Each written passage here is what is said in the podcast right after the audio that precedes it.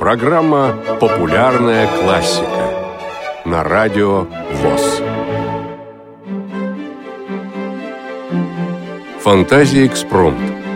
Фредерик Шопен. У слова «экспромт» есть несколько значений. Экспромт в музыке – это музыкальное произведение, написанное, как правило, для фортепиано, сочиненное сразу, без предварительной подготовки. Как правило, это небольшая пьеса порывистого и импровизационного характера. Фредерик Шопен принадлежит к числу наиболее известных композиторов, сочинявших в этом жанре. Композитор написал четыре экспромта. Один из них опус 66 до диез минор, назван «Фантазия экспромт». Эти произведения относят к гибридному жанру – этюд плюс ноктюрн. Истоками экспромтов Шопена считаются экспромты Франца Шуберта. Обычно экспромт характеризуется ярким лиризмом, свободой музыкального развития, порывистостью. По идее, он должен производить впечатление импровизации под влиянием определенного настроения или переживания данной минуты, данной ситуации. То есть композитор выражает то, что в данный момент на душе и на сердце, но на самом деле так происходит не всегда. Процесс сочинения Шопеном произведений был порой очень мучительным – об этом свидетельствует в своих воспоминаниях писательница Жорж Санд.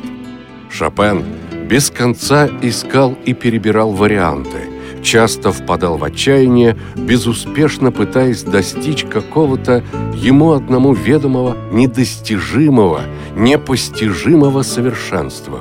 Он рвал ноты, ломал перья и нередко после долгих мучительных поисков возвращался к первоначальному варианту. Шопен очень пристально и заинтересованно следил за изданием своих произведений. Он знал им цену. Это видно, например, по его вниманию к тщательному редактированию замечательного цикла своих прелюдий по его письмам, содержащим упоминания о его автографах «Не потеряй, не запачкай, не порви мои ноты».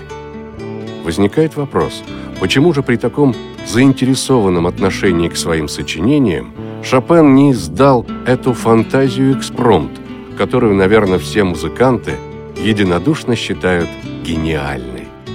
Исследователи из Польского института Шопена предполагают, что, возможно, композитор не издал это произведение из-за его сходства с экспромтом Игнаца Машелеса – известного, уважаемого композитора и пианиста, ученика самого Бетховена, а в дальнейшем, между прочим, учителя Эдварда Грига. Шопен хорошо знал Машелиса и иногда выступал вместе с ним на концертах. Эта чудесная фантазия экспромт Шопена озарена сиянием шопеновского гения. Другие, менее банальные слова трудно подобрать, и, конечно, ее никак нельзя считать плагиатом. Это озарение, этот вдохновенный шедевр заставляют вспомнить слова Генриха Гейна. Музыка возвращает нам то, что забирает жизнь.